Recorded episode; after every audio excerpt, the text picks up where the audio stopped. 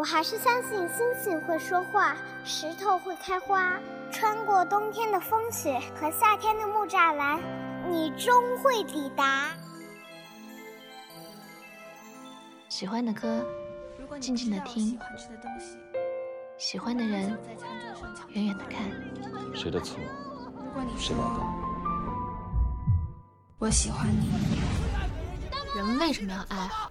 因为蠢。爱对了是爱情，爱错了是青春。青春如酒，成长正酣。文字女巫饶雪漫，用声音拥你入怀。喂，我是雪漫。Hello，大家好，这里是雪漫电台，我是雪漫姐的编辑轮仔。今天要跟大家分享的文章依然来自雪漫姐的公共微信十七 Seventeen 的作者沙弥。一起来听听今天的这篇。对不起，我不想安慰你。我一直觉得，真正痛苦但强大的人，是那些强忍着眼泪，一言不发地向前走，无论如何也要拼命摆脱束缚，挣脱泥泞的人，而不是那些拿着伤口当借口，一昧地奢求同情与怜悯，只顾自怨自艾的人。当 A 同学跟我说他要分手了的时候，我没有安慰他，自顾自地忙完自己的事情之后，听他在耳边抱怨我为什么这么不近人情。对我来说，他口中所念到的分手，就像出轨一样，只有零次和无数次的区别，而我并没有想要见证这无数次分手的耐心。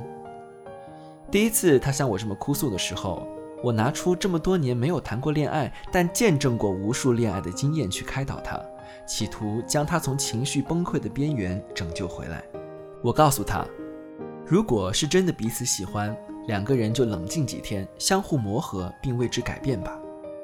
他已经那么对我了，不可能再和好了。他义正言辞地拒绝了我的建议。我转而跟他说：“那你不如考虑分手，好聚好散，长痛不如短痛。”他却又泪眼婆娑地告诉我，回忆起过往，觉得。真的好不舍得。那次讨论的结果，是在他的一句“你单身，不懂这些感情的事儿”这样淡淡的嘲讽里，尴尬的结束了。他还有嘲讽的力气，看来难过是真心的，但也只是短暂的。至此之后的多次分手，我劝慰的话，对他来说都只是临时的止痛药。他只是需要这些无用的安慰，需要被倾听，需要幻觉。他就像说着“狼来了”的孩子，习惯性的把分手和男朋友挂在嘴边，享受着自以为收放自如的游戏，也希望得到别人的安慰和怜惜。可是他每次分手的起因都是一样的，走不过一方大男子主义，一方孩子气。几次分手到最后都是道歉、和好再继续，如此反复，乐此不疲。作为旁人，我看着都累。更无心插手，因为并不值得。一个不懂得如何去珍惜自己和提升自己的人，他不值得我去顾及。人们常说恋爱中的女生智商为零，可我坚信，好的爱情是两个人都在相爱的过程中，慢慢的变得更好了，不是非要用难堪的话语或者老死不相往来的方式才能让彼此成长。好的爱情是你在闹，他在笑，他在向前走。你也没落后，和他并肩共看风雨变幻。A 同学和男朋友生活在同一城市的两端，她能够精心的花一个小时的时间化妆去见他，却做不到静下心来花一个小时的时间去看书。她能够清楚的记得他们的一百天纪念日，却在与父母的通话里忘记他们的生日。她羡慕单身的自由，却还是说有他就好。他为他做了他能够做的所有事儿，可他问我为什么他没有得到同等的对待与回报。去他的学校找他，精心准备各种礼物，计划约会的餐厅和路线，报告生活的日常，没有话聊，也不愿意关掉手机睡觉。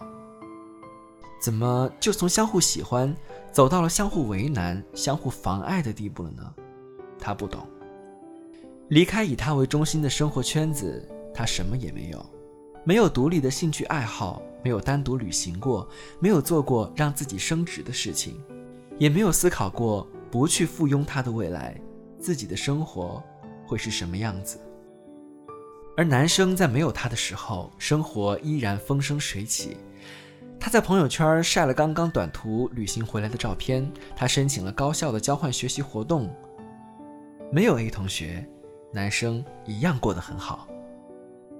在 A 同学给我看他们之间最后的聊天记录里，是对方用满是不耐烦的语气说出的刁难的言辞，不去思考为什么，只是问我是不是自己做错了，全然像个受害者。只是，错误都是两个人造成的。在我让他去图书馆多呆呆看看书的时候，他说无趣；在我建议他多去做运动健身的时候，他自信自己的身材可以了。在我想要建议她和男朋友一起去旅游的时候，她说男朋友没空。也许他不是没空，只是针对你没空。一个不足以匹配自己速度的人，或早或晚都会被抛下。不能总是这样，在不对等的位置上相互将就。怜悯我可以给你，抱怨就别带给我了。你不去独立生活，不去寻找世界赠给你的蜜糖，觉得辛苦是你自找的，也别随意的把伤口摊开在别人面前了。不去呵护它，让它早日结痂变坚硬，它是不会自己愈合的。尊重是自己给自己的，是你努力过后别人才会认可的。别再孤芳自赏了，也别哭了，这次我就不安慰你了。好啦，今天的分享就到这里结束了。如果你也有好的文章想和我们分享，欢迎在雪漫姐的公共微信十七 seventeen 下留言，我们会及时回复。这里是雪漫电台，我们下周再见啦。